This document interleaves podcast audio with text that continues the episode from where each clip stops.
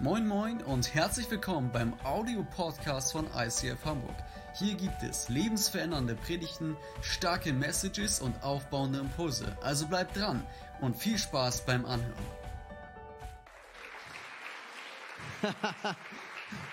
Was für ein genialer Sound. Zwei Männer unterhalten sich äh, in der Kneipe über ihre Ehe. Da sagt der eine, er ist im ersten Ehejahr. Jeden Abend, wenn ich nach Hause kam, hat mir mein Hund mich mit lautem Gebell begrüßt und meine Frau hat mir die Hausschuhe gebracht. Sagt der andere, ja, und jetzt? Dann sagt er, ja, jetzt ist umgekehrt.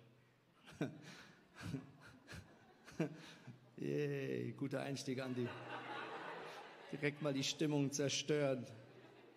Hey, willkommen in der neuen Predigtreihe, auch für die, die zu Hause hier mit dabei sind. Wir haben sie Tinderella genannt, um eine krasse Spannung ähm, auszudrücken, die vielleicht zu dem Thema Liebe, Liebesbeziehung, Sexualität und so weiter äh, in unserem Leben und auch in unserer Gesellschaft herrscht. Tinder als ein Extrem, eine Art gesellschaftlicher Zynismus, der ein Stück weit aufgegeben hat, äh, an wahre Liebe überhaupt noch zu glauben und sozusagen äh, das Glück, äh, das Beziehungsglück so ein bisschen einschränken oder zu reduzieren auf, ist äh, diese Frau oder ist dieser Mann hier auf meinem Display, ist der irgendwo körperlich, sexuell attraktiv und je nachdem dann halt einfach zu sagen, gut, ich, ich muss ja nicht im Alltag eine erfüllende Liebesbeziehung haben, im Sinn von zusammen durchs Leben gehen. Ich kann ja auch einfach das reduzieren auf meine sexuellen Bedürfnisse, also eine Art Resignation, Zynismus auf der einen Seite und auf der anderen Seite auch ein Extrem vielleicht Cinderella. Ja, Cinderella als ein, als ein Bild von Idealismus, ja, von dem perfekten Partner, ja, diesem Bild eines Prince Charming, der auf einem Pferd angeritten kommt und sagt, lass deine Haare runter, ja, und äh, ein Stück weit alles in einer Person zusammenfasst, was wir uns für uns wünschen. Ja, ein Idealismus, dem keiner gerecht werden kann. Ja, so diese Vorstellung eines Mannes, der fürsorglich, gut aussehend, attraktiv, verständnisvoll, sportlich, gut zuhörend, stets humorvoll, stets mit Tiefgang versehen, mit Kindern klarkommen, im Haushalt helfen, die Finanzen im Griff haben und so weiter. Ach ja, genau. Und Christ sollte er auch noch sein. Also Cinderella als ein Bild des totalen Idealismus, vielleicht auch des unrealistischen Idealismus. Und irgendwo dazwischen stecken wir alle mit unserem Liebesleben. Die einen sind Single, die anderen sind frisch verheiratet, die anderen sind frisch verlobt und manch einer ist gerade frisch getrennt. Und genau das ist meine erste Frage. Lass uns mal einfach kurz unsere Handy zücken und auf Slido gehen. Äh, QR-Code wird eingeblendet, auch von zu Hause aus kannst du hier mit Teil sein an diesem Gottesdienst. Und sag doch einfach mal, was ist denn gerade euer Beziehungsstatus. Ihr dürft mal den QR-Code einscannen und sagen, wo seid ihr gerade in eurem Beziehungsleben. Lasst das mal schauen miteinander. Wir sehen hier, 38 Prozent sagt, wir sind verheiratet. 46 Prozent ist auf der Suche. Unser IT-Team hackt jetzt gerade die Adressen und fängt dann an, erste Pärchen zu verbinden. Spaß. Ist nicht das IT-Team, ist ein anderes Team.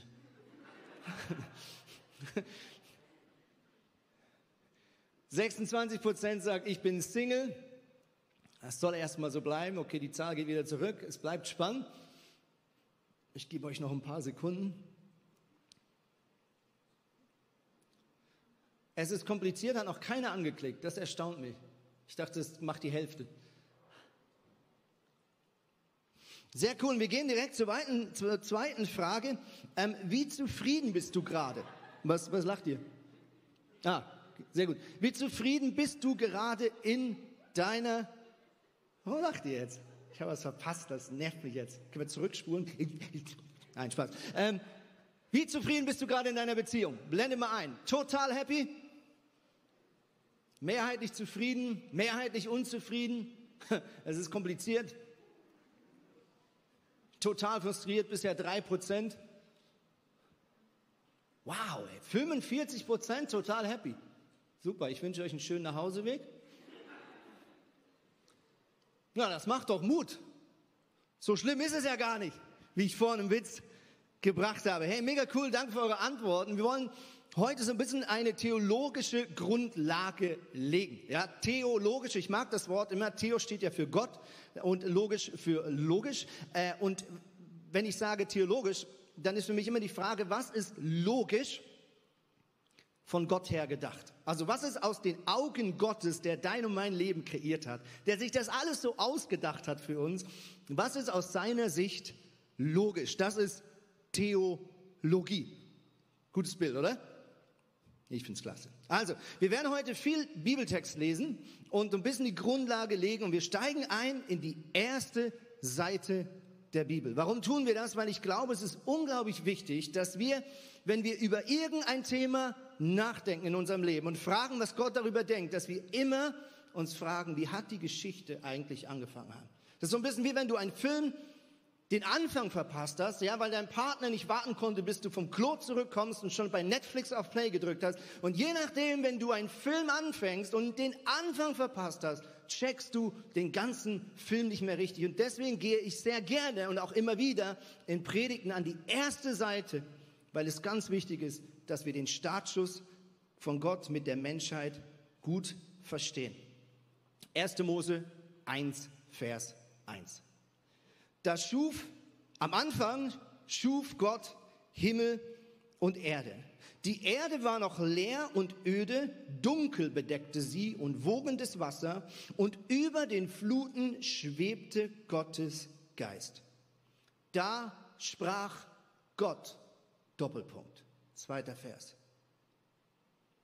Ich möchte heute eine These formulieren, und zwar folgende. In diesen anderthalb Versen, die erste Verse der Bibel, sehen wir Gott als eine Gemeinschaft von Vater, Sohn und Heiliger Geist.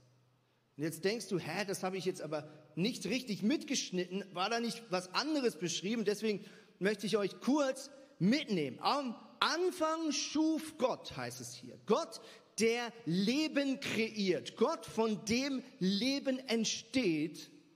Das ist der Vater.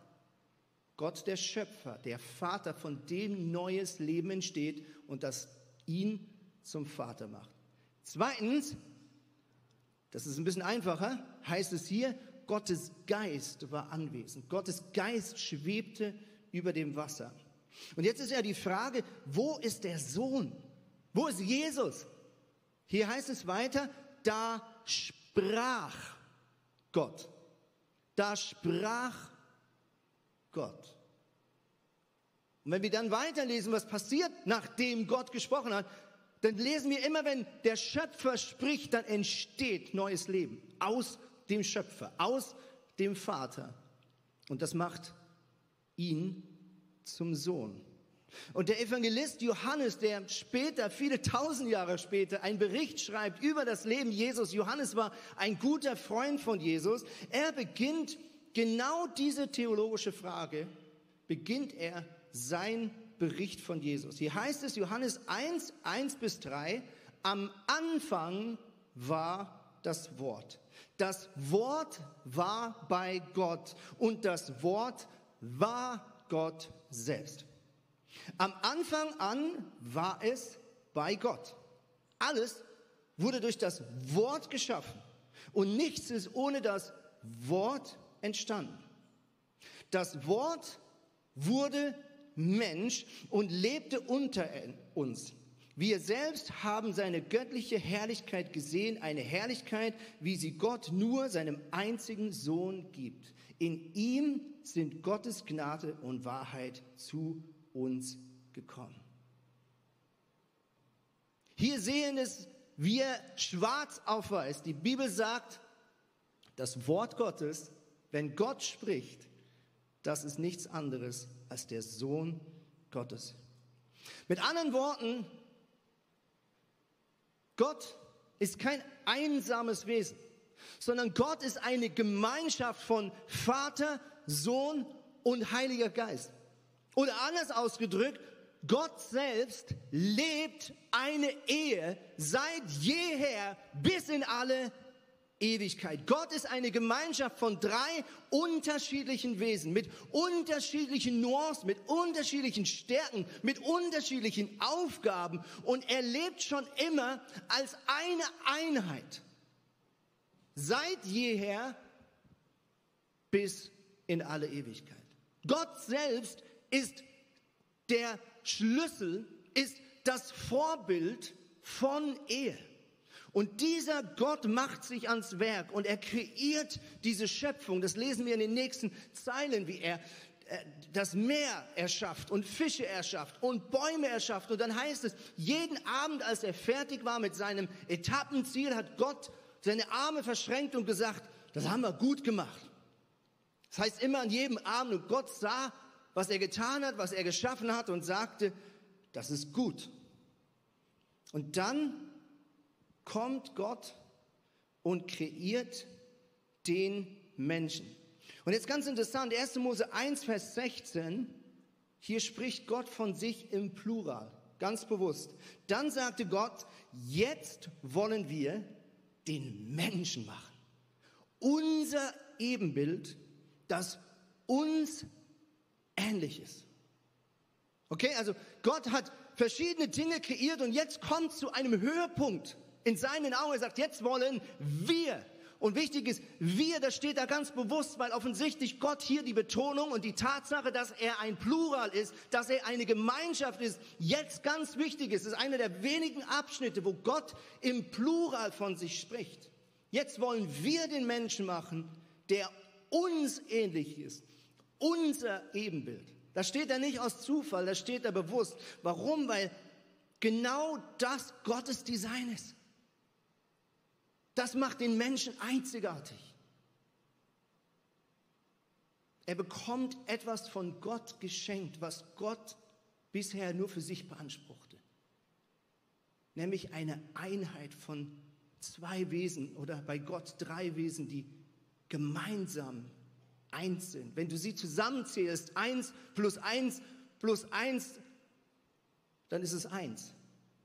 Warum? Weil Gott in sich keine destruktiven Kräfte hat, die wir in unserem Beziehungsleben kennen. Gott hat keine Form von Egoismus in sich, keine Form von Geltungsdrang, von Eifersucht. Gott ist in sich heilig, ganz.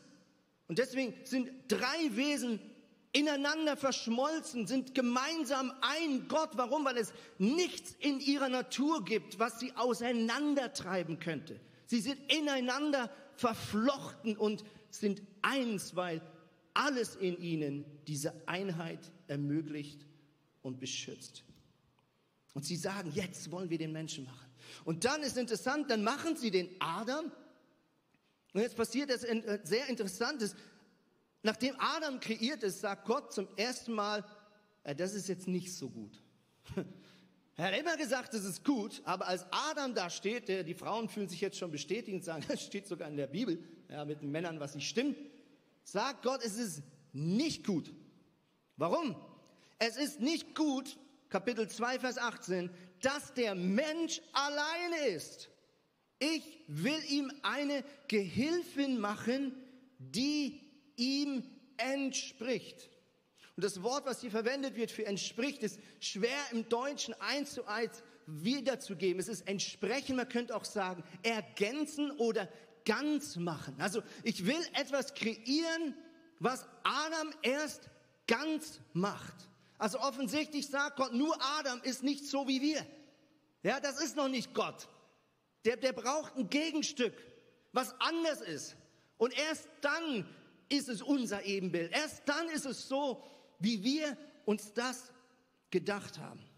Und manch einer stoßt sich natürlich jetzt an dem Wort Gehilfen, oder? Übrigens, das heißt nicht Gehilfe für die, die jetzt immer noch beim Rollator sind, ja, sondern Gehilfen, glaube ich, drückt hier nicht eine Stellung aus im Sinn von, wer hat mehr zu sagen, überhaupt nicht. Gehilfen zeigt die Natur des göttlichen Wesens. Gott sagt, ich möchte eine Person kreieren, die anders ist und die mit ihrer Andersartigkeit dem Adam unterstützt, ihn besser macht. Und dieses Gehilfen gilt logischerweise genau gleich auch für Adam. Und wir sehen das im zweiten Bericht der Schöpfung sehr deutlich. Warum? Weil Adam muss eine Rippe hergeben, damit Eva überhaupt entstehen kann. Adam muss sich selbst aufopfern und nur durch seine dienende Haltung wird das Leben von Eva überhaupt erst möglich. Und dann heißt es, 1. Mose 1, Vers 27, so schuf Gott den Menschen als sein Abbild, ja als Gottes Ebenbild und er schuf sie als Mann und Frau. Nochmal hier die Betonung, Gottes Ebenbild ist dann erreicht, Mann und Frau. Mit anderen Worten sagt die Bibel schon, Mann und Frau in ihrer gegenseitigen Ergänzung, nur gemeinsam ist es unser Ebenbild entspricht es unserer Natur? Bildet es das ab, was wir schon immer waren und für immer sein werden? Dann heißt es 1. Mose 2, Vers 23, als Adam Eva sieht, da sagt er, er rief sogar, endlich gibt es jemanden wie mich. Ja, weiß nicht, wie viele Tage er allein unterwegs war. Offensichtlich war er einsam mit den Schlangen und äh, Löwen und Karotten und was er alles in dem Garten hatte. Jetzt hat er endlich einen Mensch, der irgendwie so ist wie er und er sagt, endlich gibt es jemanden wie mich. Sie wurde aus einem Teil von mir gemacht, ja, Rippe hergegeben. Wir gehören zusammen. Und dann heißt es hier schon am Anfang der Bibel, darum verlässt ein Mann seine Eltern und verbindet sich so eng mit seiner Frau, dass sie beide eins sind. Und zwar mit Leib und mit Seele. Körperlich eins, Sexualität und gleichzeitig ein Ausdruck, dass wir in der geistigen, in der seelischen und auch in den Augen von Gott zu einer Einheit verschmelzen. Und was wir hier auch sehen, ist ein erster Hinweis von vielen Hinweisen, dass die Bibel von der Logik, Sexualität und der Bund der Ehe ganz eng miteinander verknüpft. Ja, Im jüdischen Kontext hat ein Mann dann seine Eltern verlassen, wann er selbst eine Familie gründen wollte. Und es ist immer wichtig, wenn wir über Sex reden und über die Frage, was ist wann angemessen und wo sollten wir welche Form von Sexualität auch zum Ausdruck bringen, dann ist es immer mega wichtig, dass wir uns daran erinnern, Verhütung ist wahrscheinlich keine 50 Jahre alt. Zumindest die Mittel, die wir heute haben. Im Alten Testament und im ganzen Kontext der Bibel war Sex immer die Möglichkeit, ein Kind zu zeugen.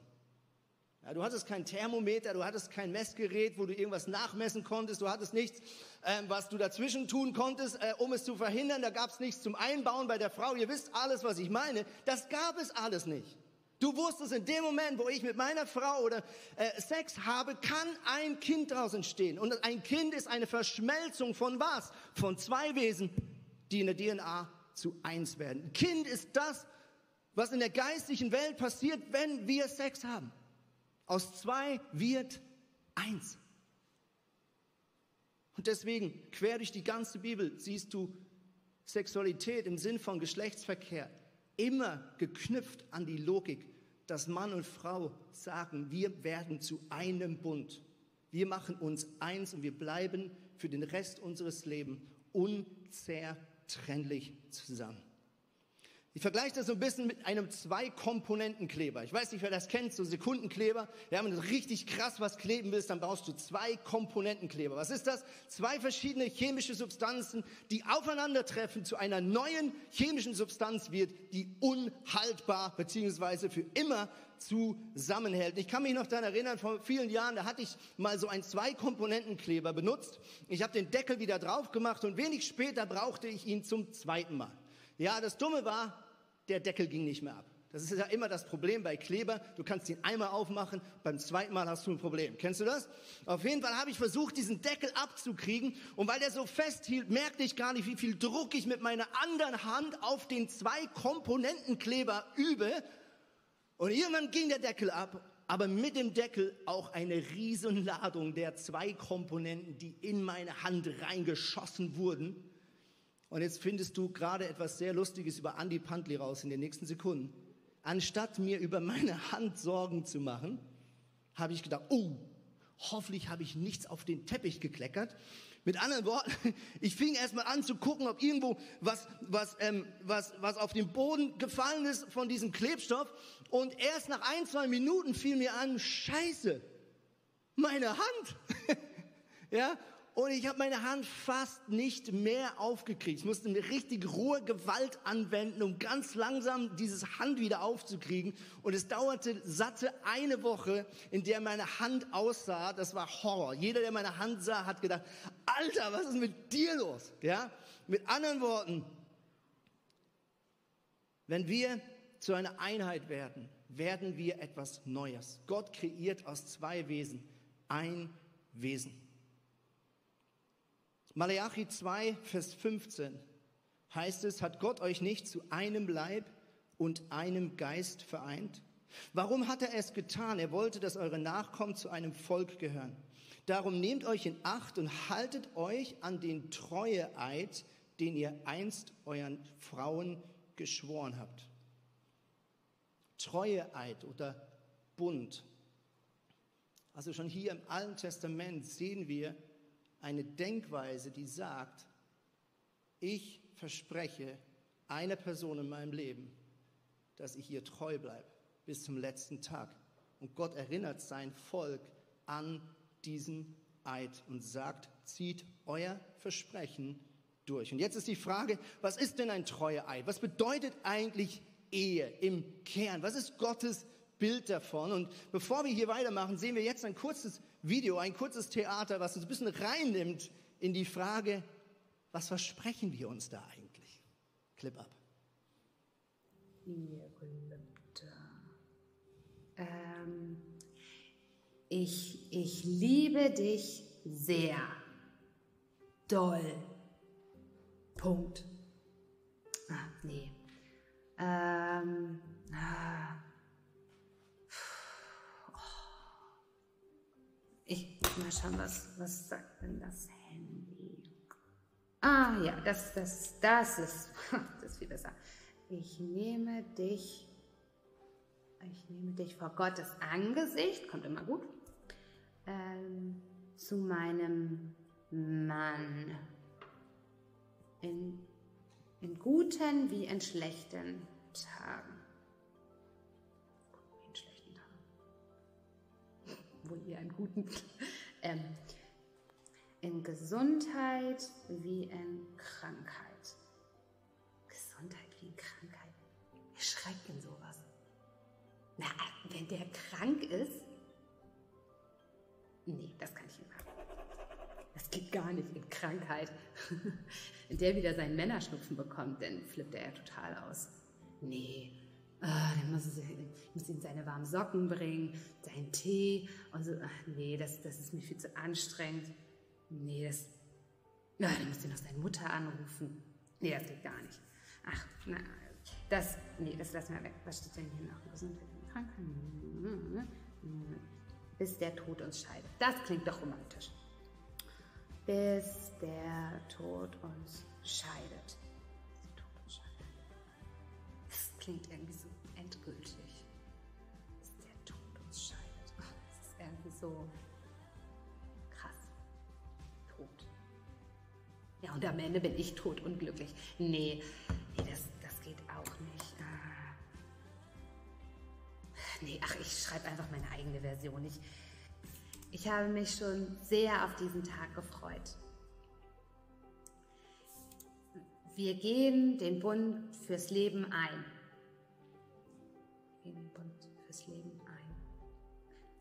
Zumindest soweit wir kommen. Ja. Ich liebe dich wirklich sehr. Relativ. Relativ viel zumindest. Ich werde schon auch versuchen, meistens einen Kompromiss zu finden, sage aber bewusst versuche, denn versprechen kann ich es dir leider nicht. Mein Leben lang will ich dich unterstützen und dir helfen. Ob ich dich dann auch noch liebe? Hm. Lass es mich mal so sagen. Ich liebe dich im Hier und Jetzt. Das klingt gut. Also ehrlich gesagt, was anderes kann man jetzt ja nicht von mir verlangen. Oder? Nee. Also ich, ich glaube, das siehst du genauso. Das können wir versprechen. Ja. Ja, ist so gut gemacht. Vielen Dank für unser Creative Team. Ihr macht so einen Hammerjob. Richtig, richtig krass. Und ist das nicht so? Ich meine, was man sich da so verspricht am Traualtar, das fühlt sich doch irgendwie einfach bescheuert an manchmal, oder? Bescheuert, weil man denkt, das kann ich ja eh nicht einhalten. Meine, wer, wer will das schon einhalten können? Wir alle wissen, etwas in uns ist destruktiv. Wir haben Kräfte und, und Eigenschaften in uns Menschen, in unserer Seele verankert, in unserem Körper verankert, die teilweise super sind, aber teilweise auch Beziehungen unglaublich schwer machen. Und deswegen denke ich jedes Mal, wenn ich an der Trauung bin, wow, was versprechen wir uns da eigentlich? Ich möchte kurz mit euch anschauen, was ist denn eigentlich ein Ehebund? Das Interessante ist, das Alte Testament kennt gar kein Wort für Ehe. Wenn die, das Alte Testament von dem redet, was wir als Ehe verbinden, dann redet es einfach nur von Bund. Und das Interessante ist, dass Gott selbst der ist, der wieder in Vorleistung geht und uns Menschen vormacht, was es heißt, einen Bund einzugehen. Ja, Gott macht einen Bund mit Abraham. Abraham, das war der Vater des Volkes Israels. Aus ihm heraus und seiner Frau ist das Volk Israel entstanden. Und gleichzeitig aber schon in der zweiten Berufung, die Abraham von Gott empfängt, wird klar, Abraham wird auch zum Vater über alle Menschen. Er wird zum Startschuss für das, was Gott zum Schluss allen Menschen anbietet. Und in diesem Bund, den Gott mit Abraham schließt, ist ein ganz wichtiges Detail. Kurz zur Erinnerung, wenn man damals einen Bund geschlossen hat, das war die höchste Form eines Vertrages, es war ein geistlicher Vertrag sozusagen. Wenn zwei Menschen das gemacht haben, dann hat man damals ein Kalb geschlachtet und in der Länge geteilt. Wir haben euch mal ein Bild mitgebracht, wie das dann aussieht. Spaß, Spaß.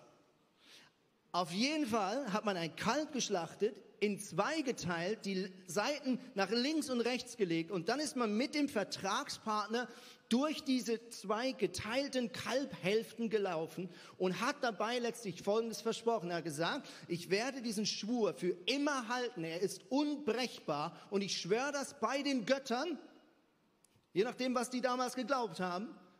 Und wenn ich es nicht einhalte, erlaube ich deinen Göttern und auch je nachdem deinen Nachkommen, sich an mir so zu rechnen, wie wir dieses Kalb hier gerade zerfetzt haben. Okay? Also das war der maximale Versprechen, das es damals gab. Und Gott schließt so ein Versprechen mit Abraham und damit auch mit allen Nachkommen bis hin zu dir und mir. Und jetzt ist aber ein ganz wichtiges Detail. An dem Abend, wo Gott diesen Bund macht und jetzt eigentlich Gott und Abraham gemeinsam da durchlaufen müssten, macht Gott Folgendes. 1. Mose 15. Die Sonne war inzwischen untergegangen und es war dunkel geworden. Da sah Abraham einen rauchenden Ofen und eine Flamme fuhr zwischen den Fleischstücken hindurch. So schloss der Herr einen Bund mit Abraham. Mit anderen Worten, Gott hat es Abraham nicht erlaubt, mit ihm da durchzulaufen, sondern Gott läuft alleine dadurch und macht damit Folgendes klar. Er sagt damit zu dir und mir, ich mache heute einseitig einen Bund, ein Versprechen. Und ich lasse dir noch nicht einmal die Option, diesen Bund zu bestätigen. Ich treffe jetzt einseitig ein Versprechen, dich zu segnen und für dich da zu sein, um mich an dich zu knüpfen, unabhängig davon, ob du das auch tust oder nicht. Ich schaue nicht erst, was du mir gibst. Ich frage nicht erst, was habe ich von unserer Beziehung, sondern ich mache den ersten Schritt und binde mich einseitig an dich und zwar für immer und verspreche von meiner Seite stets das zu tun, was es braucht, damit unsere Beziehung Bestand hat, stark bleibt und lebt. Und genau diese Einstellung ist die perfekte Einstellung für eine glückliche Liebesbeziehung.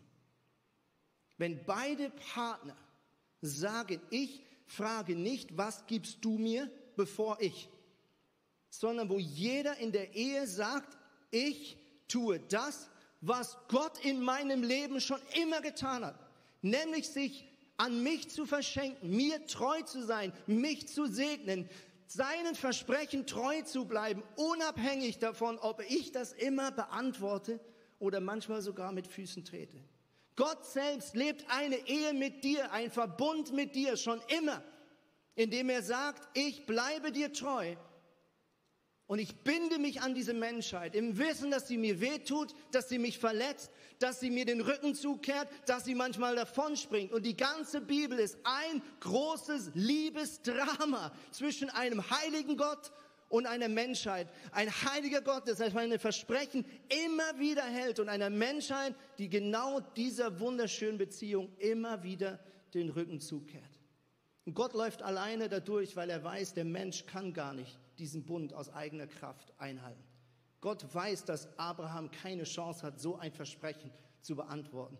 Deswegen läuft Gott alleine durch und sendet tausende Jahre später seinen Sohn ans Kreuz von Golgatha, um genau das wieder in Ordnung zu bringen.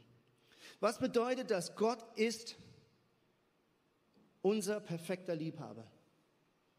Unser perfekter Ehepartner. Wir haben hier diesen Schokebrunnen, weil der genau das symbolisiert dass nämlich Gott selbst die Quelle von jeder erfolgreichen Beziehung und Freundschaft ist. Gott selbst ist die DNA, die Grundeinstellung, die es braucht, damit du beziehungsfähig bist damit du nicht aufgibst, damit du bereit bleibst zu vergeben, immer wieder an dir zu arbeiten, mit Eigenschaften deines Partners klarzukommen, die dich vielleicht aufregen. Und ich mache dir maximal Mut, diesen Schokobrunnen der Beziehungsfähigkeit in deinem Leben in Anspruch zu nehmen und zu sagen, ich halte jeden Morgen meinen Kopf unter diese Liebesdusche von Jesus Christus. Und wenn er mich annimmt und wenn er sagt, ich bin okay und solange der Kerl mich nicht aufgibt, gebe ich meine Beziehung auch nicht auf. Gebe ich auch meinen Beziehungsstatus nicht auf. Und jetzt sitzt du da vielleicht zu Hause oder hier im Saal und sagst, Andi, halt deinen Mund, Mann, ich bin Single, was schwärmst du mir von Ehe? Ich verstehe dich. Aber die beste Zeitpunkt, der beste Zeitpunkt, sich über die Ehe Gedanken zu machen, was es bedeutet, was bedeutet, eine Liebesbeziehung einzugehen, einen Bund zu schließen, der hält ein Leben lang. Die beste Position hast du dann, wenn du noch nicht Ja gesagt hast. Und deswegen mache ich dir Mut, beschäftige dich damit, was Gott meint, wenn er von Ehe spricht. Lebe diese Treue, lebe diese Exklusivität, lebe diese dienende Haltung, lebe das anderen annehmen, wie er ist. Lebe es, wo du nur kannst. Üb an dem, wo du nur kannst, in deinem Beruf, in deiner Schule, in deiner Uni, in deiner Familie. Wenn du lernst, den anderen Menschen so stehen zu lassen, ihm zu dienen, dich zu verschenken, in all deinen Beziehungen, übst du immer auch an deiner Fähigkeit, eine Ehe zu leben. Ich möchte schließen mit einem ganz praktischen Bild.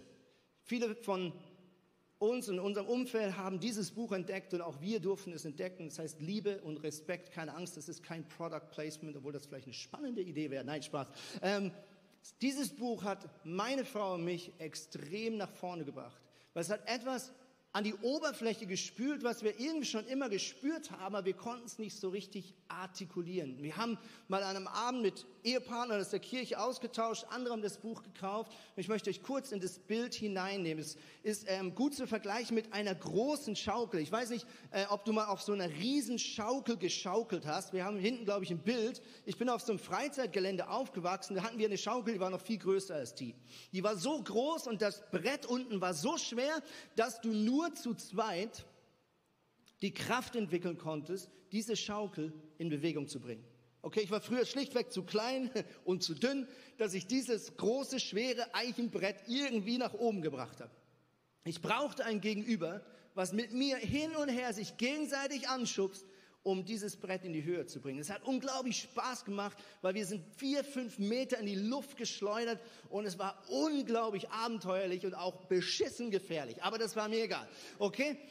Und die Ehe hat das Potenzial, so eine Riesenschaukel zu sein, Aber es gibt auch genau das Gegenteil dass man sich gegenseitig ausbremst. Ich weiß noch, wie ich manchmal aus Spaß, in dem Moment, wo mein Kumpel dran war, um sich wieder in die Ketten zu hängen, um mich anzuschubsen, ich mich auch in die Ketten gehängt habe. Kennst du das? Und du zu zweit schaukelst und das ist ein widerliches Gefühl, weil du wirst komplett ausgebremst und dein Schwung macht Boom und ist zerstört. Und Ehe ist genauso. Ja, ich glaube, wir alle kennen das auch in unseren Freundschaften. Du kannst dich gegenseitig in Höhen bringen, wo du alleine nie hinkriegen kannst. Du hast das Potenzial, dich gegenseitig zu stärken. Du hast aber auch das volle Potenzial, dich gegenseitig zu zerstören. Und das möchte ich mit euch anschauen. Ich glaube, dass Gott in Mann und Frau eine Tendenz hineingelegt hat. Das ist natürlich nicht bei allen genau gleich, dass das Folgende in uns schlummert. Wir Männer, wir sehen es in der nächsten Folie, wir Männer lieben es, von unseren Frauen respektiert zu werden. Deswegen lieben die Männer vielleicht auch noch in der Tendenz mehr den Wettkampf. Wir wollen Respekt. Was das Wichtigste ist als junger Mann ist zu hören, dass der Papa einen nicht nur liebt, sondern dass er einen respektiert, dass er einen bewundert. Und das ist wie so eine klaffende Wunde in uns Menschen, seitdem das Böse in die Welt gekommen ist, dass wir manchmal an unserer Respektwürdigkeit zweifeln. Und der Mensch und der Mann, besser gesagt, liebt es, von seiner Frau zu hören und zu spüren, du respektierst mich, du bewunderst mich, du bist dankbar für das, was ich in die Ehe hineinbringe. Und bei der Frau ist die Tendenz da, dass sie ganz wichtig ist, dass sie weiß und hört, dass der Mann sie liebt. Meine Frau muss regelmäßig von mir hören, ich liebe dich. Und nicht nur hören, sondern sie muss es spüren, indem ich sie in den Arm nehme, indem ich ihr den Rücken kraul und das nicht einmal, sondern immer und immer und immer wieder. Und wenn ich anfange, mich nicht mehr respektiert zu fühlen von meiner Frau, weil sie vielleicht zu doll an mir rumnörgelt, weil sie vielleicht zu viel kritische Dinge über mich sagt, nicht das sieht, was ich versuche in unsere Familie hineinzubringen, dann geht alles in mir klein, mein Tank wird leer und was mache ich? Ich fange an, ihr das nicht mehr zu sagen, dass ich sie lieb habe. Ich habe nicht mehr gleich viel Bock, sie zu kraulen und so weiter und so fort. Bei meiner Frau genau das Gleiche. Wenn sie nicht mehr hört, dass ich sie lieb habe, wenn ich sie nicht mehr in den Arm nehme, wenn ich ihr die Zärtlichkeit verweigere, ist es eine Frage der Zeit, bis sie anfängt, mich mehr zu kritisieren, kritische Sprüche zu machen und undankbar zu werden. Und andersrum haben wir beide entdeckt, wenn jeder von uns anfängt, den Schwung auf diese Schaukel zu bringen und zu sagen, ich zeige dir Respekt, auch wenn ich mich gerade nicht geliebt fühle. Oder andersrum, ich gebe dir meine Liebe und kommuniziere dir meine Liebe, auch wenn ich mich gerade nicht respektiert fühle. Dann entsteht ein göttlicher Schwung. Und wir kommen aus dem Keller des wieder raus, aus der Trägheit wieder raus, aus der Distanz wieder raus. Und es ist nur eine Frage der Zeit bis unsere Liebe wieder stärker wird. Ich freue mich jetzt, dass wir die letzten Minuten mit einem Ehepaar hier auf der Bühne verbringen dürfen. Niemand anders als Hermann und Lilian Schulze. Gebt ihnen einen fetten Applaus. Come on.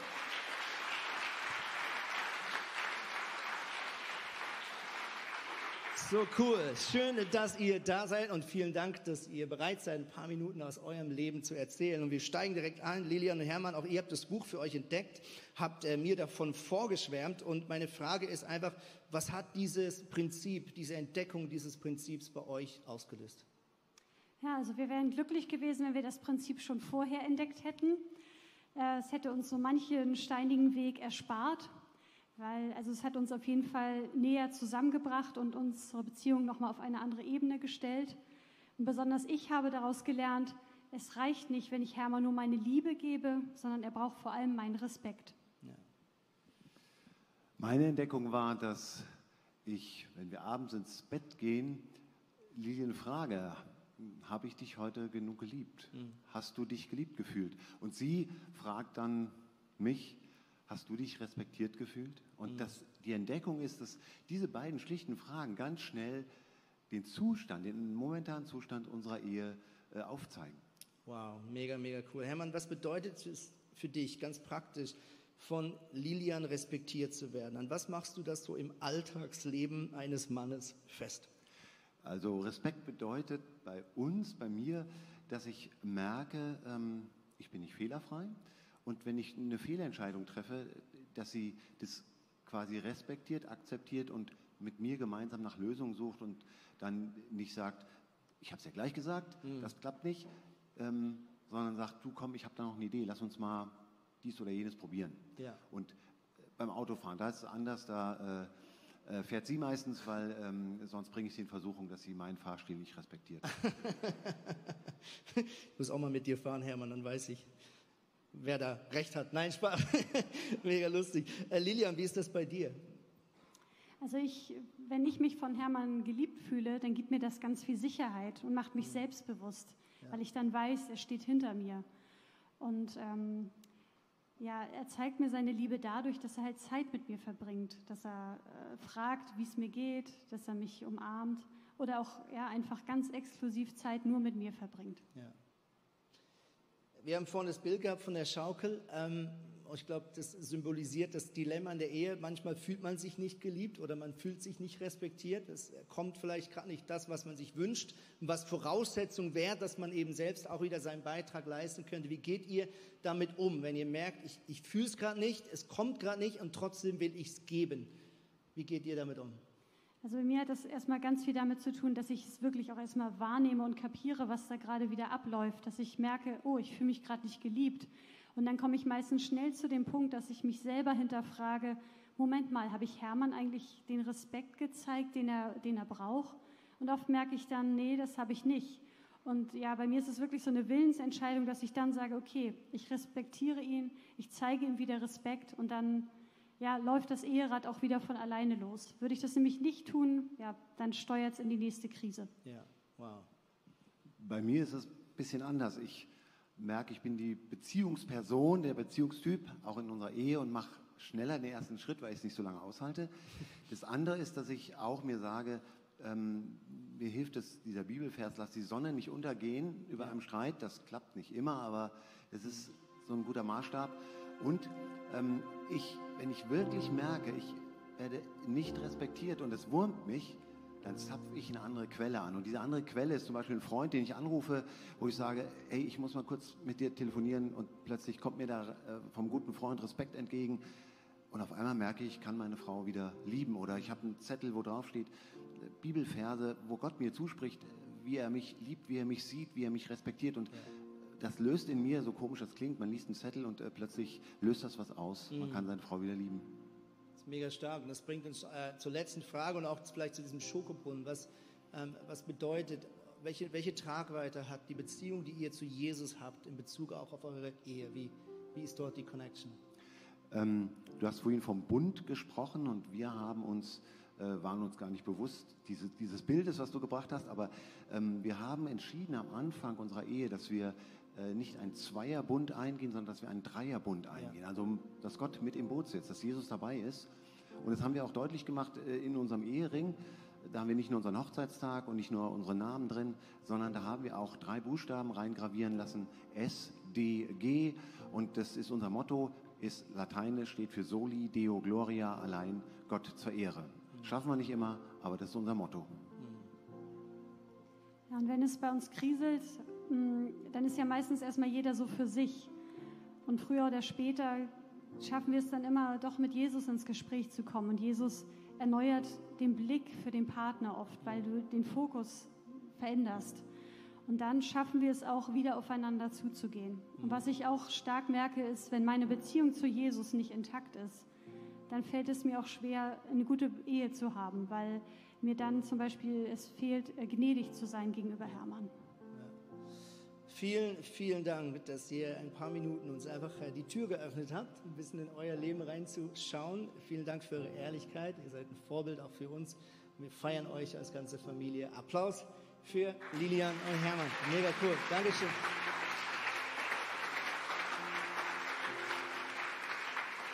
Hey, ich darf euch einladen, aufzustehen. Wenn du zu Hause zuschaust, darfst du logischerweise auch aufstehen. Vielleicht hilft es dir. Ich möchte einfach einen kurzen Moment in die Gegenwart Gottes mit euch gehen, ganz bewusst. Im Wissen, dass er da ist, egal ob jetzt zu Hause oder hier im Saal. Und ich weiß, so eine Predigt ist wie ein riesen Blumenstrauß und je nachdem, wo du gerade stehst in deiner Beziehung, löst diese Predigt vielleicht äh, mehr Frust als Lust aus. Und deswegen ist es mir so wichtig, dass wir am Ende jeder Predigt ganz bewusst die Predigt zur Seite stellen und uns direkt vor die Füße von Jesus stellen und sagen, Jesus, was sind deine Gedanken für mich? Was hast du auf dem Herzen?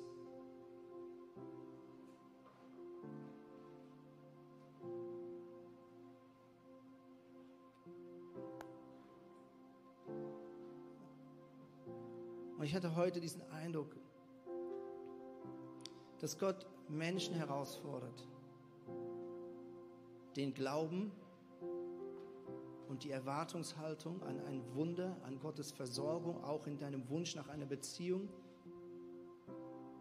Wunsch nach einer erfüllten Ehe, dass du heute das nochmal neu in Gottes Hand legen darfst. Jesus lebt diesen Bund vor.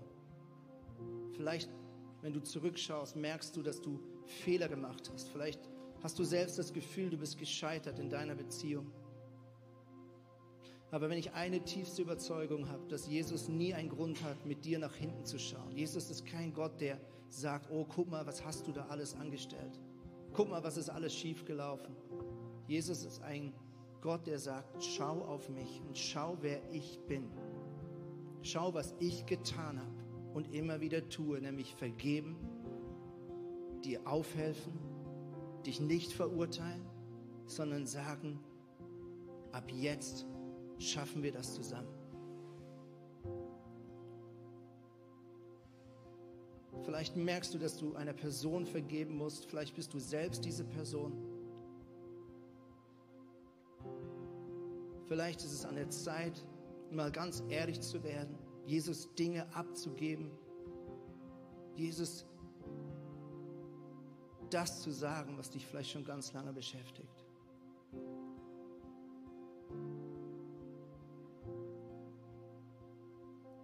Meine Frage ist, was wünschst du dir von Jesus? Was wünschst du dir? Und dann trau dich im Glauben an einen guten Gott, diesen Wunsch in seine Hände zu legen. Trau dich, diesen Wunsch in deiner Seele laut und deutlich Jesus zu kommunizieren. Sag, ich akzeptiere diesen Zustand nicht. Ich will göttliche Versorgung.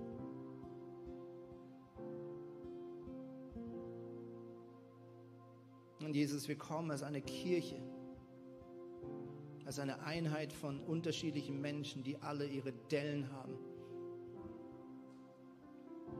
die alle auf irgendeine Art und Weise gute Dinge erlebt haben, aber auch Enttäuschung, enttäuscht von uns, enttäuscht von anderen, enttäuscht vom Leben. Und Vater, ich bitte dich jetzt um Heilungskraft, dass du sie ausgießt in die Herzen, in die Körper, in unsere Seelen hinein. Vater, ich bitte dich um ein, eine neue göttliche Hoffnung. Nicht Optimismus, sondern göttliche Hoffnung. Das ist ein Geschenk von dir, Heiliger Geist. Ich bitte dich um neue göttliche Perspektive. Egal, wo wir gerade stehen in unserem Beziehungsleben, ich bitte dich jetzt, dass du Türen aufstoßt in der geistlichen Dimension und neue göttliche Perspektive schenkst. Im Wissen, du schaust nach vorne, nicht nach hinten. Jesus, ich danke dir, dass du gut bist. In deinem Namen, Jesus. Amen.